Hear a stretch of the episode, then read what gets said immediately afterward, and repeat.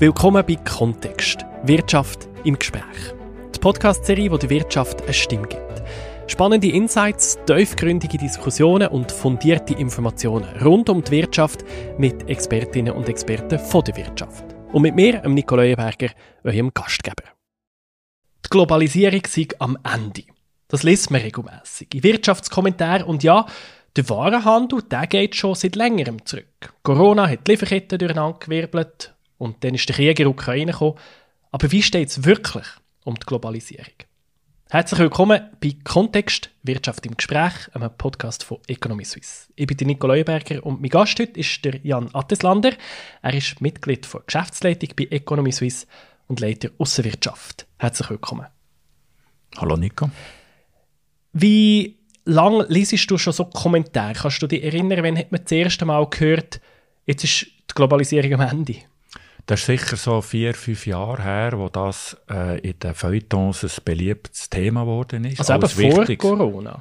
Ja, tatsächlich. Ich glaube, es ist vor allem ausgelöst worden durch die protektionistische Welle vom amerikanischen Präsident Trump. Was hat die für Auswirkungen gehabt, nachher wirklich? Eigentlich damals auf die Handelsströme sehr geringe. Die Amerikaner haben zwar äh, die Barrieren aufgetan, aber insgesamt weltweit ist der Handel eigentlich durch das nicht empfindlich gestört worden. Das ist dann tatsächlich durch die Pandemie gekommen, ein abrupter Einbruch tatsächlich, weil einfach die ganze Lieferkette unterbrochen worden ist zum Teil oder stark ins Stocken geraten ist. Und dort hat man ja schon gemerkt, wie wenig das es braucht, oder sogar noch kurz vorher, wo da mal das Containerschiff ist quer gestanden im Suezkanal und man plötzlich realisiert hat, oh Moment, also da steht jetzt ein Containerschiff quer und wegen dem kommen meine Päckchen plötzlich zwei Wochen später. Das ist ja schon noch verrückt, wenn einem das plötzlich so bewusst wird. Es zeigt uns eigentlich, wie weit die internationale Arbeitsteilung, sprich Globalisierung schon ist, wie stark wir vor allem Güter importieren aus der ganzen Welt und gleichzeitig unsere Produkte in die ganze Welt liefern können. Und wenn es dann eine empfindliche Störung gibt an so einem Nadelöhr im Suezkanal, dann merkt man das. Übrigens, auch hier, das hat sich relativ schnell wieder eingependelt. Das ist auch ein tolles Medienbild gewesen, mhm. so ein Megaschiff, das quer in einem, in einem Kanal steht. Aber wenn man die Zahlen anschaut, das hat sich relativ schnell dann wieder stabilisiert. Im Gegensatz zur Pandemie. Wie hat dort die Politik reagiert? Also die hat euren Schreckmoment gehabt. Sind wir dran, um die Weichen richtig zu stellen, um in so einem Moment in Zukunft resilienter zu werden? Also das ist ganz eine grosse Aufgabe an die Wirtschaft und auch an die Politik, dass man sich überlegt, wo muss man, wo kann man auch die Resilienz zum Beispiel vor Versorgung verbessern. Da gibt es sicher Handlungsbedarf punktuell.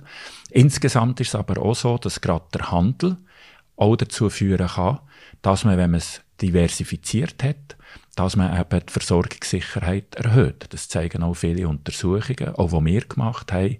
Es ist dann vor allem das Problem, wenn man von einem Land oder einer Lieferkette abhängig ist, kann man das auf mehrere Lieferanten oder Länder ein bisschen besser so verteilen.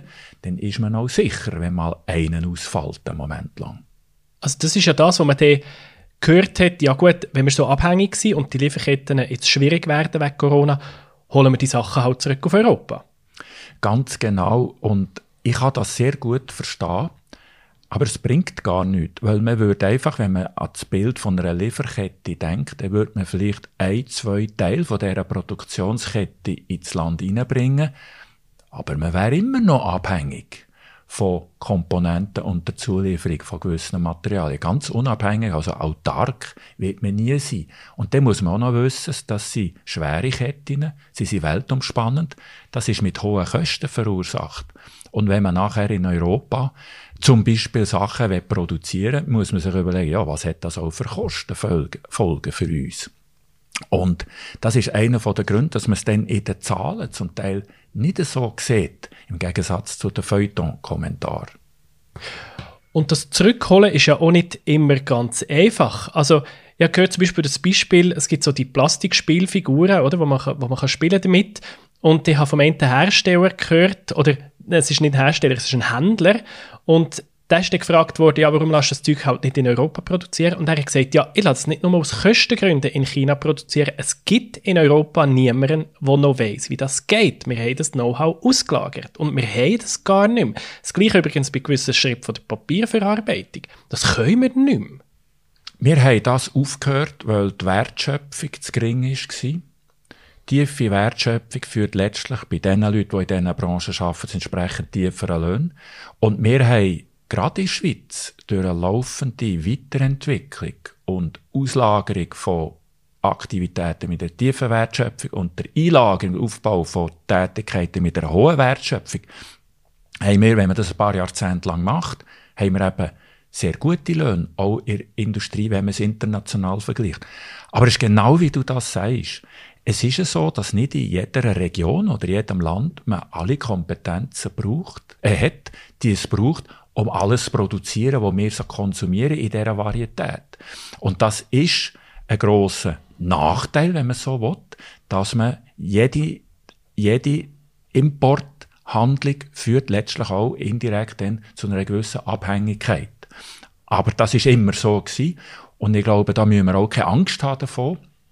Äh, die wirtschaftlichen Abhängigkeiten haben auch politische Vorteile, wenn man ehrlich ist. Zum Beispiel?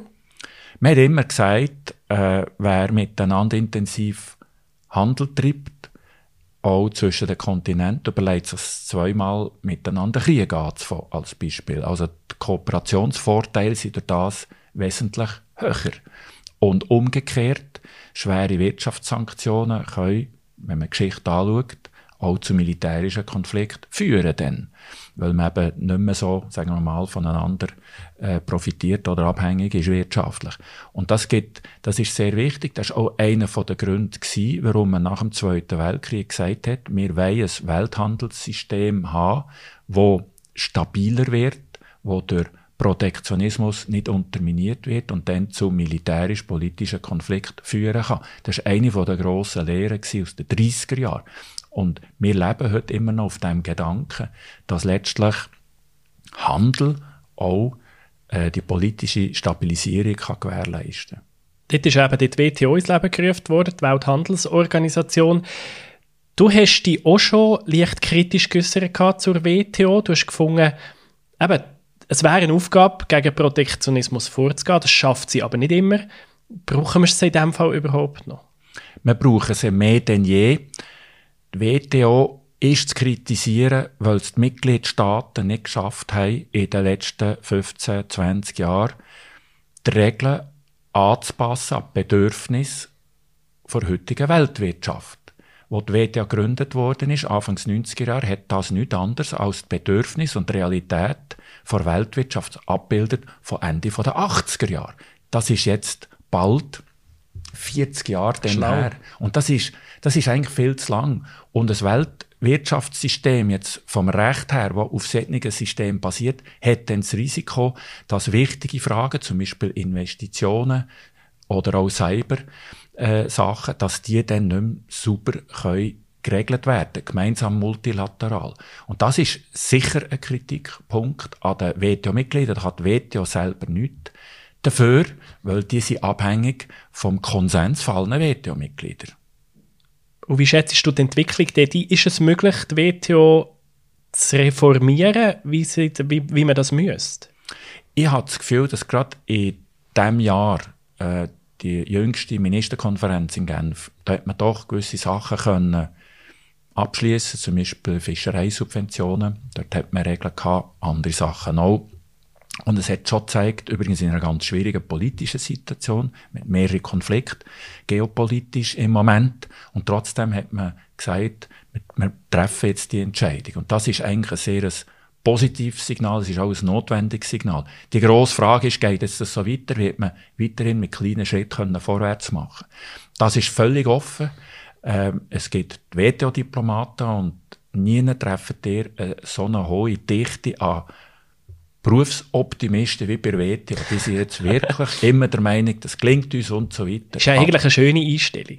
Es ist, es ist, glaube notwendig, die mhm. Einstellung, dass die Leute, die unglaublich viel arbeiten an diesen Kompromiss, an diesen Ideen, wo für alle Länder, die Mitglied sind, über 160 auch akzeptierbar sind. Das braucht ein unglaubliches Engagement und auch Optimismus. Und ja, sie haben es auch geschafft in gewissen Bereichen. Und ich glaube, das ist einfach harte Arbeit und da braucht man auch sehr gute Leute. Übrigens, die Schweiz hat äh, eigentlich immer eine Geschichte gehabt als Land, dass wir sehr, sehr gute, auch international renommierte Handelsdiplomaten an die WTO schicken, die dann dort die Verhandlungen führen. Da ist man sehr, da sind wir als Land sehr anerkannt auch. Haben wir da etwas können beitragen dass die WTO besser funktioniert? Wir haben jahrelang, damals war noch das GATT, sogar den Generalsekretär gestellt, in den guten alten Zeiten. Das ist vorbei. Heute ist das eine globale Struktur. Aber wir haben tatsächlich, äh, tragen wir bei, ich gebe ein einfaches Beispiel, die Schweiz tut jüngeren WTO-Mitgliedern helfen, in das relativ komplexe WTO-Recht hineinzukommen da kann man sich vorstellen, es ist wie eine Bibliothek, es ist ein sehr spezielles Rechtssystem mit vielen Detailregeln. Und da hilft man jüngeren WTO-Mitgliedern, wie man das nutzt. Man tut sie ausbilden, mhm. damit sie eine faire Teilnahme haben, weil nur Mitglied sein, das nützt einem gar nicht, wenn es sehr kompliziert ist. Man muss die Instrumente auch kennen, bedienen, damit man die Interessen vom eigenen Land reinbringen kann. Die Schweiz hat auch ab und zu eine zentrale Rolle gespielt, dass bei Beitrittsverhandlungen Länder überhaupt reinkommen. Ein Beispiel ist dann äh, zum Beispiel Russland gewesen, wo man geschaut hat, den Konflikt zu lösen, ist jetzt lang her. Aber da hat die Schweiz auch häufig eine sehr prominente Rolle innerhalb von dieser WTO-Diplomatie immer gespielt. Kann die Schweiz als, als kleine, kleine Schweiz, wo wir aber gleich eine Rolle spielen, können wir etwas beitragen zu dem ganz grossen, zum Elefant im Raum, kann man glaube ich schon sagen, USA-China? Ich glaube, die Schweiz kann aufgrund von der eigenen Leistungen und auch dem eigenen Exporterfolg eigentlich aufzeigen, dass eine offene Wirtschaft besser vorwärts kommt, als wenn man anfängt, Märkte wieder zu schließen. Das ist, glaube ich, die Hauptmessage, oder, die, die Schweiz hat. Und ich glaube, das auch immer wieder können zu erwähnen, ähm, dass eben eine Nation noch nie durch Handel ruiniert worden ist. Äh, das ist ein Zitat von Benjamin Franklin. Sondern dass man eben, wenn man es richtig macht, einen grossen Nutzen zieht als Gesellschaft aus dem Handel.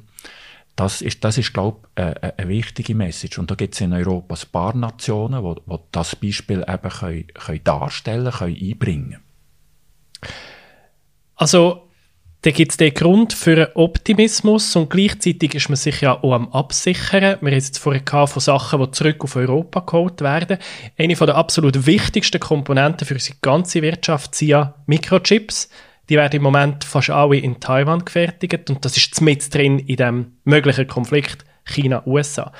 Und da probiert man ja jetzt sehr fest, Know-how zurück in die USA zu holen und auch zurück auf Europa. Das ist tatsächlich jetzt so Wobei man muss hier auch wahnsinnig aufpassen.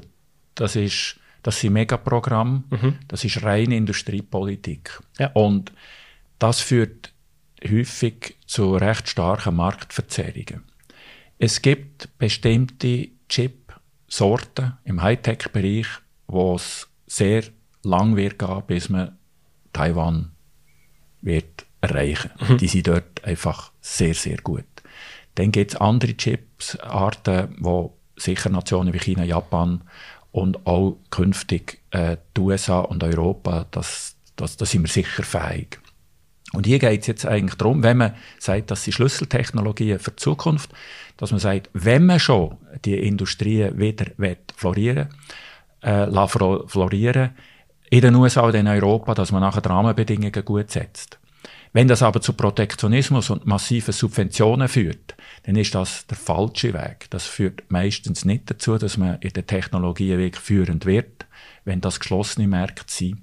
Es gibt übrigens Gründe, warum zum Beispiel die USA einen Großteil von dieser Technologie verloren haben. Und das liegt in den 80er Jahren, wo man ein grosses militärisches Aufrüstungsprogramm hatte, sind nämlich die Firmen, die dort im SDI damals beteiligt waren, die haben plötzlich die Technologie im zivilen Sektor nicht können anwenden und die Japaner haben das können. Mhm. Und, und so. Also gibt es verschiedene Gründe, wenn man es genau anschaut. Entscheidend wird auch sein, und das ist vorher schon angesprochen werden, es braucht dann auch die Leute, mhm. es braucht Köpfe, es braucht Frauen und Männer, die nachher in diesen Technologien Kompetenzen haben. Mhm die das können aufbauen können, die innovativ sind, die die Führung dann können in einem sauberen Wettbewerb streitig machen mhm. bestehen. Das ist möglich, aber es braucht die Leute, es braucht entsprechende Ausbildung und das sind Rahmenbedingungen. Also das heisst, da ist zum Beispiel die ETH gefordert? Da sind alle technischen Ausbildungsstufen auf der ganzen Welt gefordert. An der ETH, in Lausanne und in Zürich, aber genauso auch in Deutschland, in Frankreich, mhm. in England und in den USA die Schulen und die Ausbildungsstätten, die Universitäten, die gibt's, aber nicht nur die ETH. Auch die ganzen technischen Ausbildungen, bei uns ist das Lehrling und höhere äh, äh, Ausbildungen nachher in der Praxis braucht es genauso. Mhm. Man hat in den USA hohe Dichte an Hightech Forschungsinstitut. Aber es braucht dann auch die Leute, die die Fähigkeit haben, die Innovationen zu bringen. Und da, da hat es ja immer, das sieht man gerade in der Schweiz, es hat immer die Verbindung zwischen den Technikern, die aus der Praxis kommen mhm. und der Techniker und Erfinder, die aus der Wissenschaft kommen. Es braucht eben beides. Und wir haben gerade in Europa und auch in den USA haben wir einen grossen Mangel an Leuten aus der Praxis, die etwas wirklich gelernt haben, wie man es macht, mhm. die die Erfahrung haben in den Labor und in den, in den technischen Entwicklungseinheiten. Und das muss man herbekommen.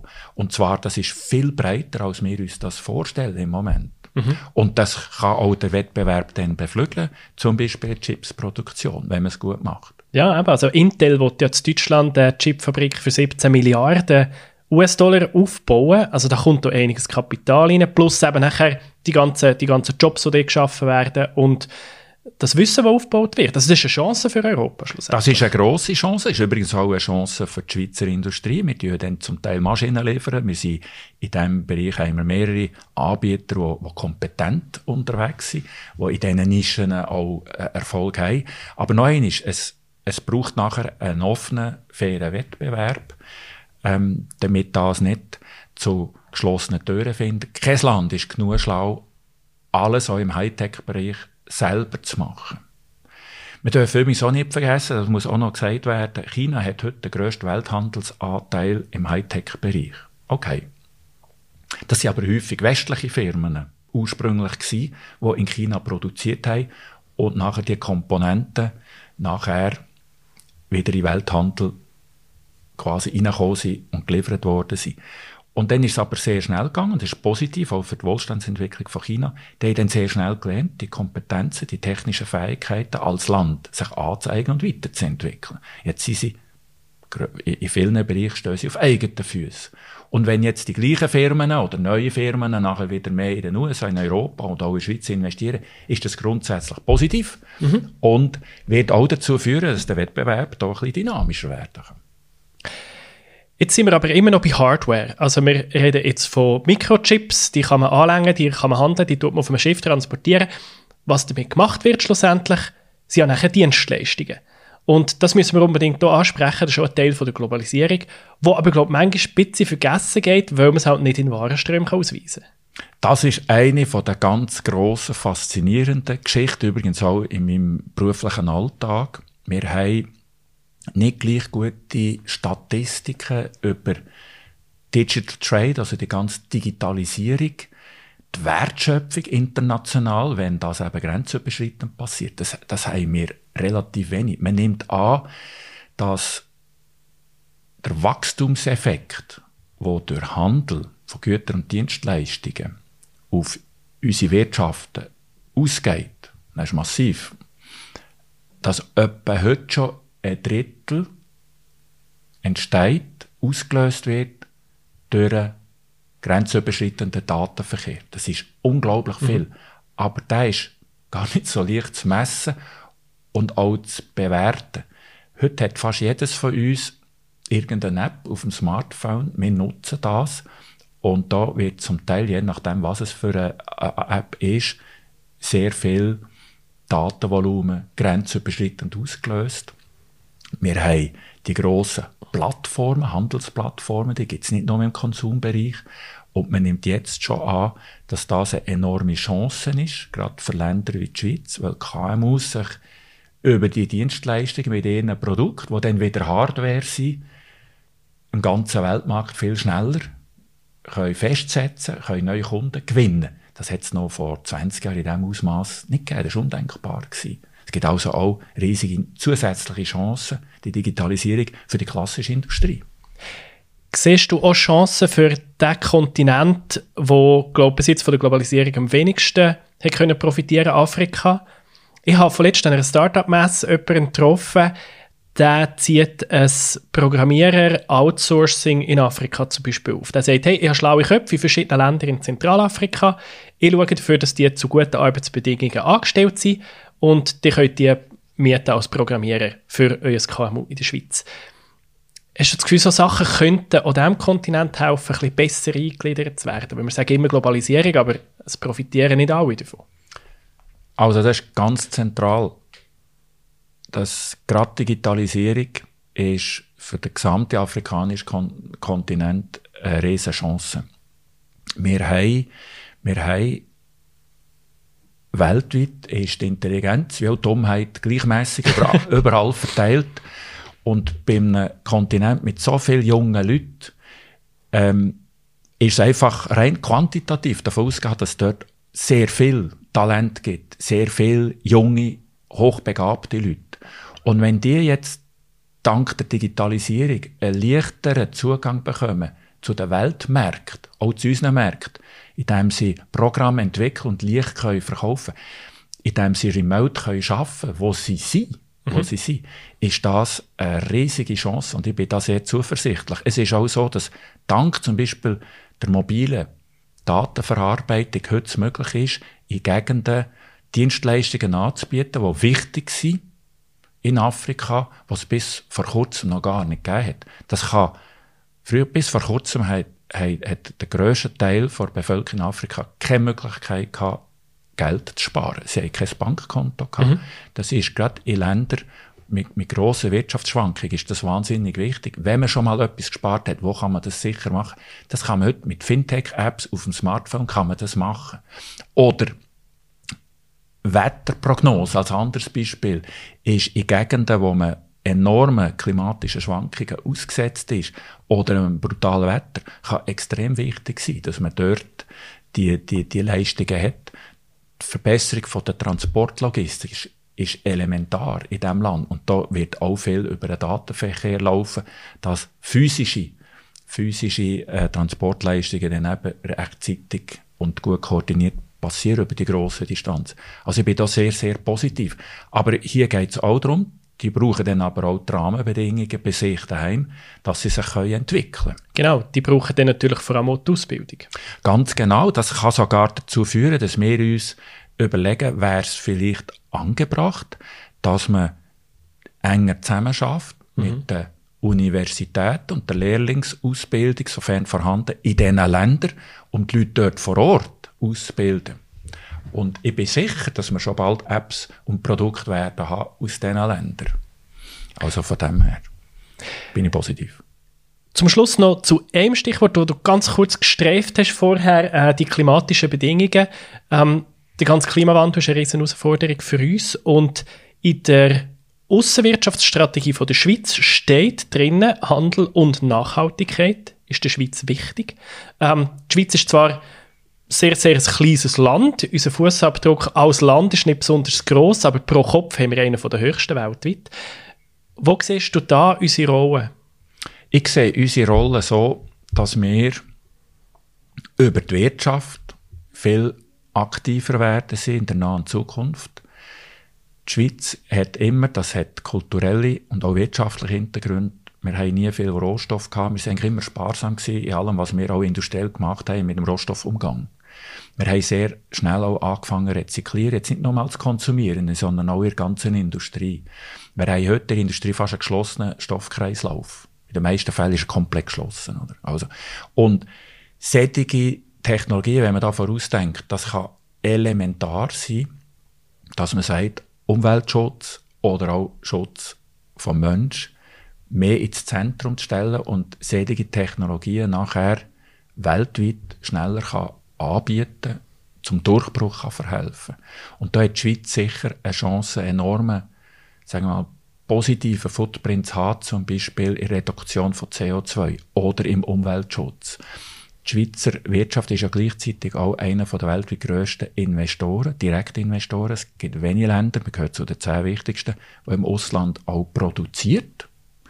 Und wenn dort jeweils die besten Technologien, Verfahren und auch der Umgang mit den Menschen, mit den Mitarbeitenden und auch der Umwelteffekt, wenn man dort immer ein sehr gutes Beispiel ist und zeigt, was man heute machen kann, dann strahlt das sehr stark ab auf andere Anbieter wie eine Art des Beispiel. Und es zeigt dann auch, es funktioniert nicht nur, sondern es ist langfristig auch wirtschaftlich interessanter, wenn man eben nachhaltiger unterwegs ist. Das ist sicher ein ganz wichtiger Beitrag für Wirtschaft, durch die Innovation. Und in der Forschung haben wir vielleicht sogar jetzt noch einen gleich grossen Transmissionsriemen. Alles, was heute in der Grundlagenforschung entwickelt wird, wird schon bald zu Innovationen führen können. Und das sind Produkte und Dienstleistungen in Zukunft. Und solange die Schweiz hier erstklassig aufgestellt ist, ist gut denkbar, dass man hier einen Beitrag leisten kann, um eben nachhaltiger, dass die Weltwirtschaft als Ganzes nachhaltiger wird. Und die Nachfrage steigt natürlich auch nach Produkten und Dienstleistungen, die eben die Performance in Sachen Nachhaltigkeit erhöhen, besser sind. Ob die Globalisierung am Ende ist, das haben wir jetzt, glaube ich, können beantworten. Das ist sie nicht, aber es bleibt eine Herausforderung, wie dass wir sie weiter bauen, oder? Also absolut. Wir sind extrem stark gefordert. Wir haben es ein angesprochen. Wir haben neue Nachfrage nach nachhaltigen Produkten und Dienstleistungen. Das ist eine Generationenaufgabe. Mhm. Gleichzeitig sind wir als Exportnation massiv gefordert durch die protektionistische Welle, die jetzt eigentlich seit der Finanz- und Wirtschaftskrise immer wie steiler wird. Da das ist nicht einfach für die Unternehmen, da müssen, wir, da müssen wir dahinter. Und gleichzeitig müssen wir auch in der Schweiz schauen, dass die Rahmenbedingungen für unsere eigene Wirtschaft, Dienstleister und Industrie gut ist. Und der vierte Bereich, nicht nachher in der Ausbildung, dass wir letztlich ist das die Hauptvoraussetzung, gute Köpfe führen immer noch zu einer guten Wirtschaft, die leistungsfähig ist. Und, und der vierte Bereich ist genauso wichtig wie die vorderen drei. Merci vielmals, Jan Atteslander, für das Gespräch. Danke vielmals für die Fragen. Wenn euch die Episode gefallen hat, dann abonniert doch unbedingt den Podcast bei Spotify, bei Apple Podcasts oder wo immer ihr eure Podcasts hört und hinterlässt uns doch eine Bewertung, das würde uns auch sehr freuen. Kontext Wirtschaft im Gespräch ist ein Podcast von Economy Suisse. Ich bin Nicola Eberger von der Podcast-Schmiede. Wir hören uns nächstes Mal. Kontext Wirtschaft im Gespräch ist ein Podcast von Economy Suisse. Idee und Konzept von Michael Wiesner und Nina Weibel, Schnitt und Technik von Nils Passen. Der Redaktion und Gesprächsführung von mir, Nico Leuenberger von der Podcast-Schmiede. Wir hören uns.